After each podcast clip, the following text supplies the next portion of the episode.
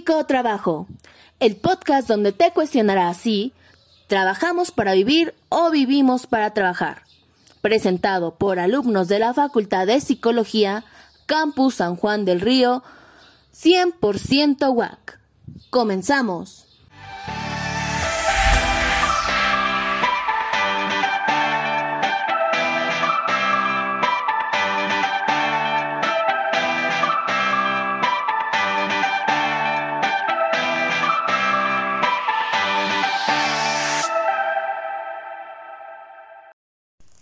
Hola, hola mi gente. Les damos la bienvenida a este nuevo episodio del podcast Psicotrabajo, el cual lleva por nombre Resistencia, Género y Poder. Esperando que se encuentren bien del otro lado de la pantalla, me presento. Soy Mayra Huitra Navarrete, alumna de la Facultad de Psicología de la UAC, Campus San Juan del Río, y actualmente curso cuarto semestre. Pues bueno, ¿qué les digo? Eh, en este capítulo tendremos unas magníficas invitadas. Nos acompaña el día de hoy la licenciada Lizeth Huitrón Navarrete y la ciudadana Juana Huitrón Anaya. Un gusto tenerlas aquí. Cuéntenme, ¿cómo están? Hola, soy Lizeth Huitrón, soy egresada de la Universidad Tecnológica de San Juan del Río. Estoy muy bien y es un gusto estar con ustedes el día de hoy. Buenos días, soy Juana Huitrón Anaya Llevo con 35 años en el ramo de la confección de multiestilos. Me siento muy contenta porque me gusta mi trabajo. Y es un gusto estar aquí con ustedes. Qué bueno que se encuentren bien. Me alegra muchísimo poder contar con su presencia el día de hoy aquí. Y pues bueno, ¿qué les parece si les voy platicando pues de qué va el capítulo? A, a, nuestros escuchas y pues cómo será la dinámica en, eh, en que lo abordaremos. El día de hoy vamos a hablar sobre los retos a los cuales nos enfrentamos las mujeres debido a nuestra realidad biológica dentro del ámbito laboral. Eh, la dinámica va a ser señalar en términos generales estas problemáticas eh, y para puntualizar en ellas, posteriormente vamos a escuchar las opiniones y experiencias de nuestras valiosas invitadas sobre, sobre ello. Primero que nada, eh, creo que es necesario dejar claro el por qué es importante abordar este tema. Pues bueno, tomando eh, en cuenta la diferencia salarial y las dificultades que sufre una mujer para ascender dentro del mercado laboral, podemos comprobar que efectivamente existe algo invisible que separa las oportunidades de una mujer con respecto a los hombres. Yo, esto es un comentario muy personal, estoy segura de que actualmente ser mujer ya no debería parecer un reto, porque parece que tenemos que luchar siempre para poder desempeñarnos en espacios de una manera satisfactoria. Porque, ojo, inclusive para, para poder insertarnos en lo laboral y desempeñarnos en ese ámbito puede ser una situación bastante compleja. Cada día ya somos más mujeres conscientes de que sí existe algo intangible a, simple vista, no podemos demostrar, pero que sí marca la diferencia en las oportunidades de la mujer dentro del mercado laboral con respecto a los varones. Esto es un hecho innegable, inclusive si miramos ligeramente sobre los cargos más altos de responsabilidad, aquellos que involucran decisiones o funciones como la planificación, la gestión, control o, la evaluación, es decir, como las presidencias gerencias o direcciones, creo que es evidente que faltan mujeres en esos puestos. Porque sí, la discriminación directa está prohibida por todas las legislaciones, pero eh, la realidad es que la discriminación por motivos de género aún persiste de manera marcada. Entonces, eh, el propósito de este podcast es que ustedes comiencen a cuestionarse todo esto. ¿Cómo nos desenvolvemos en la sociedad es correcto? ¿Qué podemos mejorar? ¿Qué hay que hacer? ¿Sí hay algo que hacer respecto a ello? Bueno, después de esto, sin más preámbulos, damos comienzo.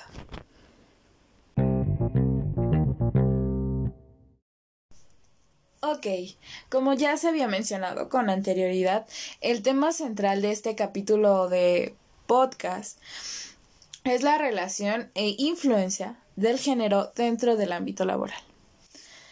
Para ello es necesario hacer una distinción entre dos términos, sexo y género, para que no se em, llegasen a confundir eh, dentro de, del tema.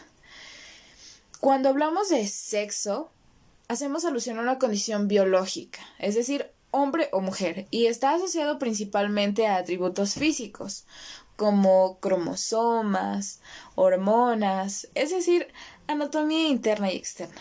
Mientras que el género es una construcción social y cultural que define las diferentes características emocionales, afectivas, intelectuales e incluso de comportamiento, las cuales son asignadas por cada sociedad como propios o naturales a hombres o a mujeres.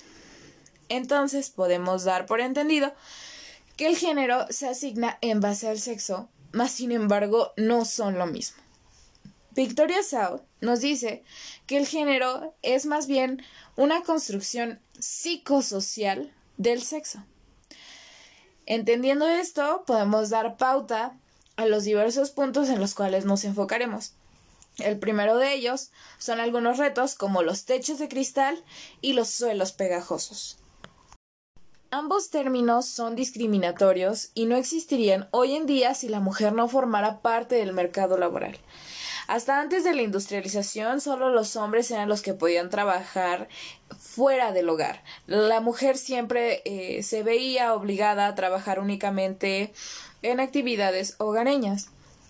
No fue hasta el siglo XIX, con la Segunda Guerra Mundial, cuando los hombres eh, tuvieron que abandonar sus trabajos para ir a la guerra, cuando la mujer tuvo la oportunidad de demostrar que era capaz de desempeñar cualquier trabajo de responsabilidad, al igual que que, que, que cualquier hombre sin dificultad alguna. Pero entonces aquí es donde surge la pregunta. Estamos dando cuenta de que desde el siglo XIX la mujer intentó insertarse en un ámbito laboral externo al del hogar. Pero ¿por qué parece que no avanza? O más bien si lo hace, lo hace de una forma muy lenta. Aquí nos encontramos con el primer fenómeno que habíamos señalado antes, que son los techos de cristal. Y ustedes se preguntarán, ¿qué son los techos de cristal? Estos hacen referencia a la incapacidad que sufre una mujer para alcanzar puestos de poder independientemente de su formación. Se denominó así, puesto que no hay ninguna ley que impida avanzar a la mujer en su trayectoria profesional, pero sí hay barreras invisibles, difíciles de traspasar, para que éstas alcancen eh, eh, estos puestos. Me interesa mucho conocer qué piensan respecto a ello. ¿Habían escuchado alguna vez este término? ¿Han vivenciado este tipo de experiencias? No lo sé, cuando una mujer entra al mismo tiempo que un varón a una empresa y por más que se esfuerce no puede eh, subir de puesto, mientras que para los hombres puede resultar menos complejo. Cuéntenme, ¿qué piensan sobre ello? ¿Han tenido experiencias? Me interesa conocer eh, su opinión respecto a esto. Pues el término no lo conocía en sí, ah, pero ahora que lo estoy explicando lo podría relacionar con mi antiguo trabajo. Trabajaba en un call center de HCBC en el cual podía observar que, que mi supervisora del área en el que estaba yo, pues ya llevaba como 15 años en, en esa en esa empresa y pues no, no ascendía. Y de hecho había personas había un chico arriba de ella en un área mejor y no tenía en sí la experiencia que ella tenía. Yo lo podría deducir a eso. En mi caso pues no me puedo identificar mucho con los techos de cristal porque a mí no me costó mucho ascender en mis trabajos mi primer trabajo pues éramos puras mujeres. Y pues la jefa en ese tiempo pues no le gustaba que, que aprendiéramos un poco más porque pues ella se sentía que íbamos a, a quitarle su puesto. Y por eso pues me, me siempre me frenaba. Pero pues mi jefe me dio la oportunidad de subir y pues subí en muy poco tiempo. De ahí me trasladé a la Ciudad de México ahí entré en una empresa donde la mayoría de los jefes o mandos medios eran puros hombres. También me fue muy fácil subir porque me dieron la oportunidad y vieron mis aptitudes para llegar a ser uno de los mandos medios o jefe de las líneas.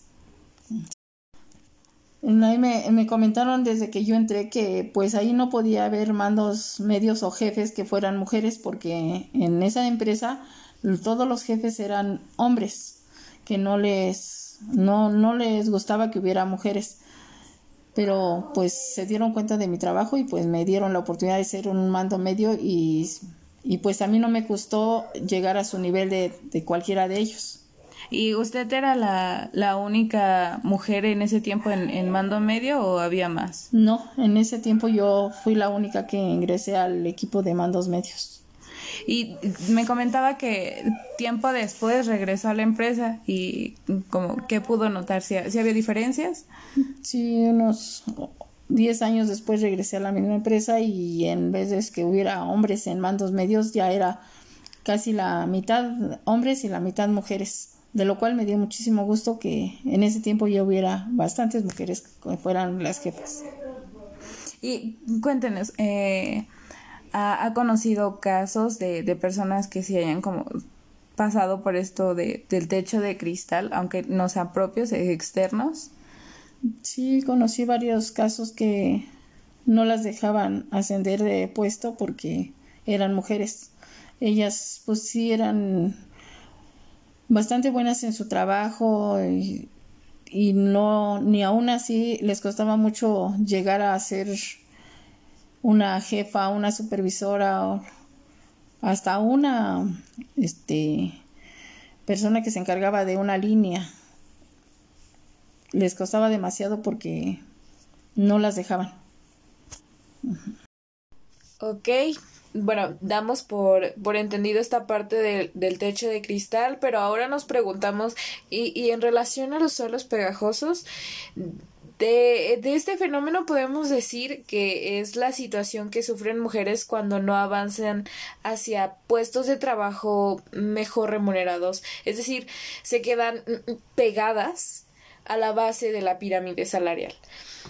Este término nace por las dificultades que sufre una mujer al no poder eh, dedicar tiempo extra a formarse con cursos o, acudir a reuniones empresariales, etc. Pues sus compromisos o tareas familiares le condicionan. ¿Han, notado esto? ¿Han notado este fenómeno? ¿Qué me pueden decir respecto a ello? Pues respecto a este tema, a mí no me ha pasado personalmente, pero pues he sido testigo de situaciones externas que le han pasado a varias personas que me han platicado las cuales han sido desde humillaciones, ir a trabajar horas extra aunque ellos no quieran, fines de semana, y esto lo toleran porque pues no les queda de otra, es un sustento que llevan a casa, y yo lo veo más en mujeres mayores y madres solteras, las cuales no tienen muchas opciones de empleo y pues solamente les queda aguantar. Yo trabajé en una empresa reclutando gente y ahí conocí a una persona que es, un ejemplo de lo que es el suelo, el suelo pegajoso. Por su edad ella tenía 65 años, trabajaba en una empresa donde la obligaban a quedarse, a cubrir una meta y a quedarse hasta que terminaba. En esa empresa les cerraban la puerta, no las dejaban salir. Yo le preguntaba por qué duró tanto tiempo ahí si las trataban de esa manera. Me decía, pues no me quedaba de otra porque por mi edad ya no me daban trabajo en otro, en otro lugar. Yo le se acercó a otros lugares a pedir trabajo. No, la verdad, no me daba miedo salirme de ahí. Hasta que pues cerraron la empresa y pues tuve que buscar trabajo en otro lado y por eso vine aquí, donde me están dando la oportunidad de seguir trabajando aparte. Bueno, el segundo tema importante a abordar son los roles de género y su relación con los puestos de poder. Tenemos claro que existen numerosos estereotipos respecto al sexo. Ya saben, mujer lo femenino y hombre lo masculino. Estos roles pueden ser causantes de una limitación invisible. Por ejemplo, se dice que las mujeres son menos competitivas y ambiciosas que los varones porque no negocian aumentos salariales. Pero esto quizás sea porque no les interesa adquirir puestos con mayor responsabilidad porque simplemente no pueden permitírselo. Esto dada su larga lista de responsabilidades familiares. Con ello llegamos a un tema muy interesante que es la designación laboral por sexo. Polacek nos decía que los empleos asociados a las mujeres comúnmente son la atención sanitaria, la educación, la administración pública, la salud y los cuidados los cuales están menos valorados que las profesiones masculinas, las cuales están más asociadas perdón, a carreras técnicas.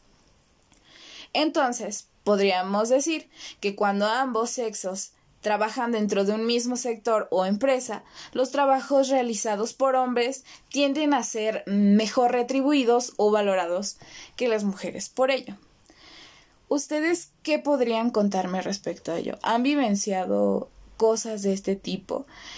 Porque creo que esta parte de los roles de género también se ve muy marcada con respecto a los varones.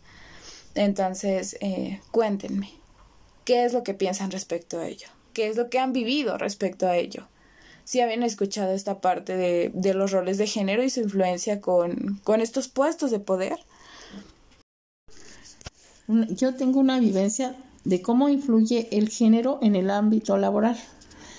Mi hija solicitó trabajo en una institución, institución y le dijeron que para entrar a trabajar ahí podían recibirla con tatuajes, con piercing, este, incluso con antecedentes. penales, pero no podía tener hijos ni ser casada y tener este disponibilidad de tiempo completo. ¿Y eso aplicaba también para, para hombres o solo? Mm, no, nada más era para mujeres. Los hombres no importaba que tuvieran familia, que tuvieran este, casados, eh, para ellos los hombres no, no tienen tanta responsabilidad, responsabilidad o apego a la familia. Mm. Entonces, el más era en las mujeres.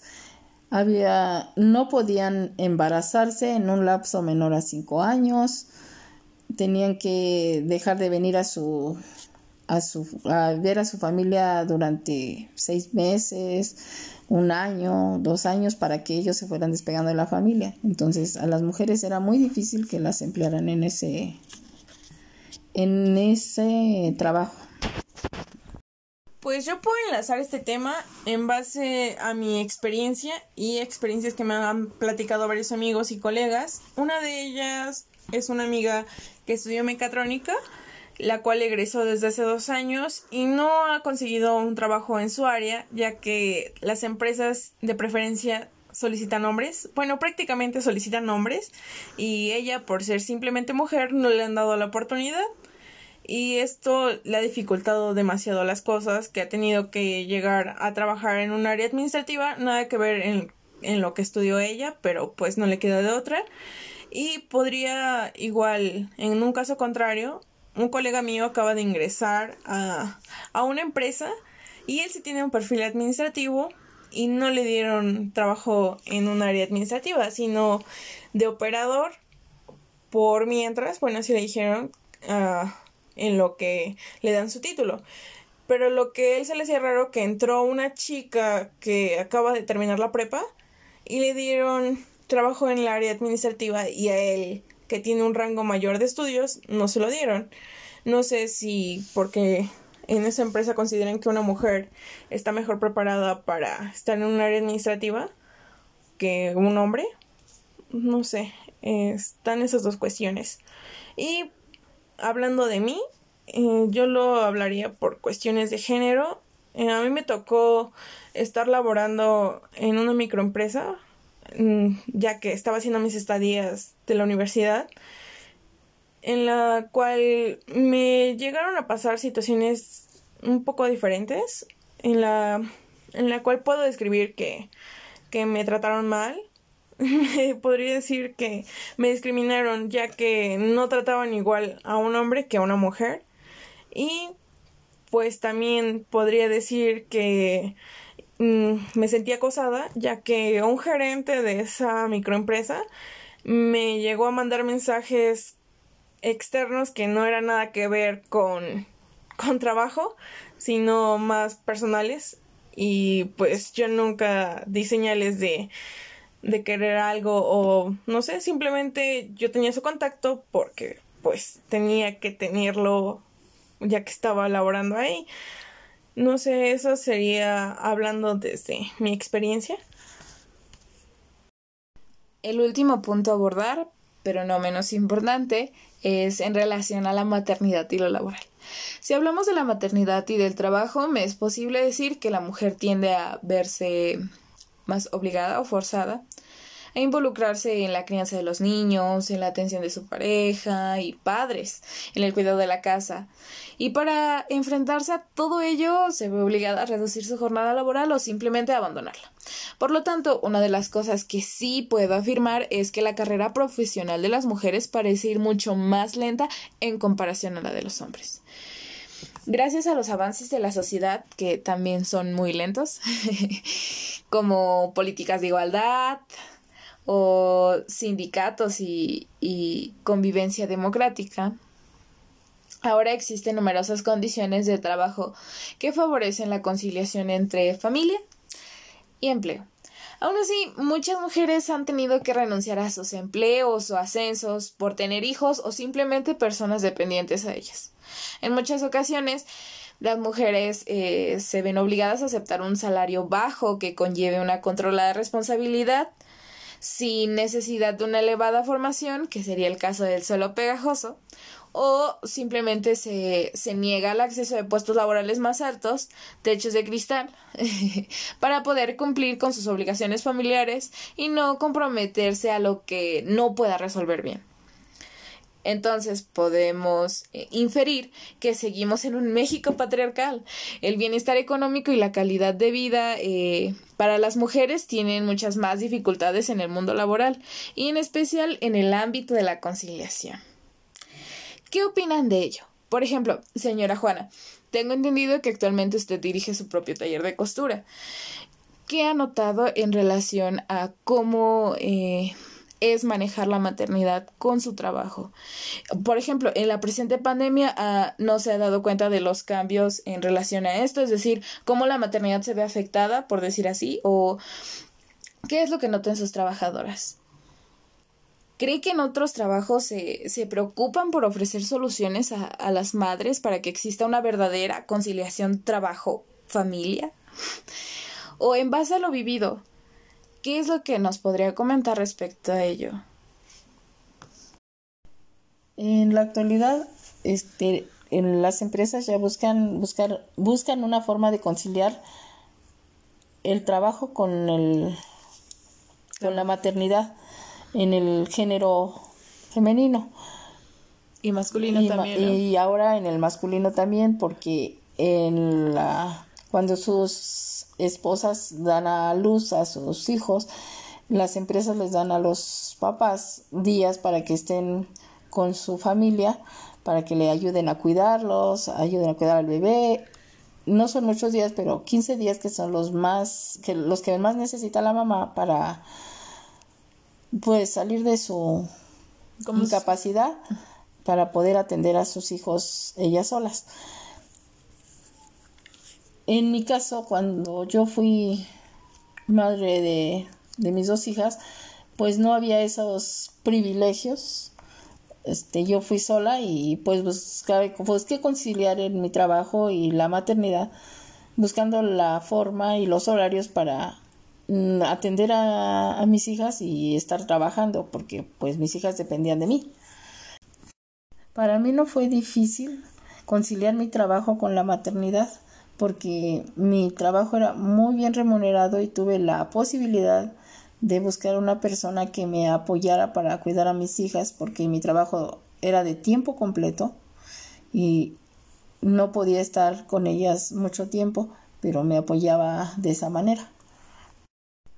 Ahora que dirijo un taller de costura, me he dado cuenta que a partir de la pandemia ha aumentado la necesidad de atención, atención a los hijos y las mujeres han tenido que ausentarse de su trabajo algunas horas para atender las necesidades, para atender las necesidades de su hogar.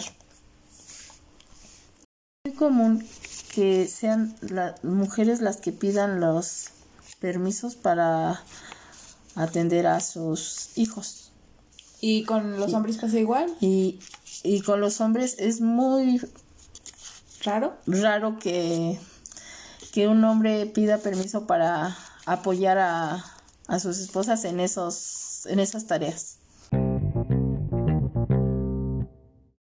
Bueno, para concluir me gustaría decir que espero que esta información les sea funcional para así poder contribuir a cambiar todas estas desigualdades. Primero que nada, detectando la discriminación y modificando pautas y prácticas propias. Tenemos claro que para promover la igualdad en la gestión de empleo no basta con creer que no se discrimina intencionalmente. Es necesario establecer medidas y acciones concretas que aseguren que se contribuya a reducir estas brechas. Y bueno, agradezco firmemente por su compañía a la licenciada Lisette y a la ciudadana Juana. Gracias por darse el tiempo de compartir eh, este espacio con nosotros. Gracias por haberme invitado a compartir mis experiencias y por abrir este espacio de análisis. Hasta la próxima.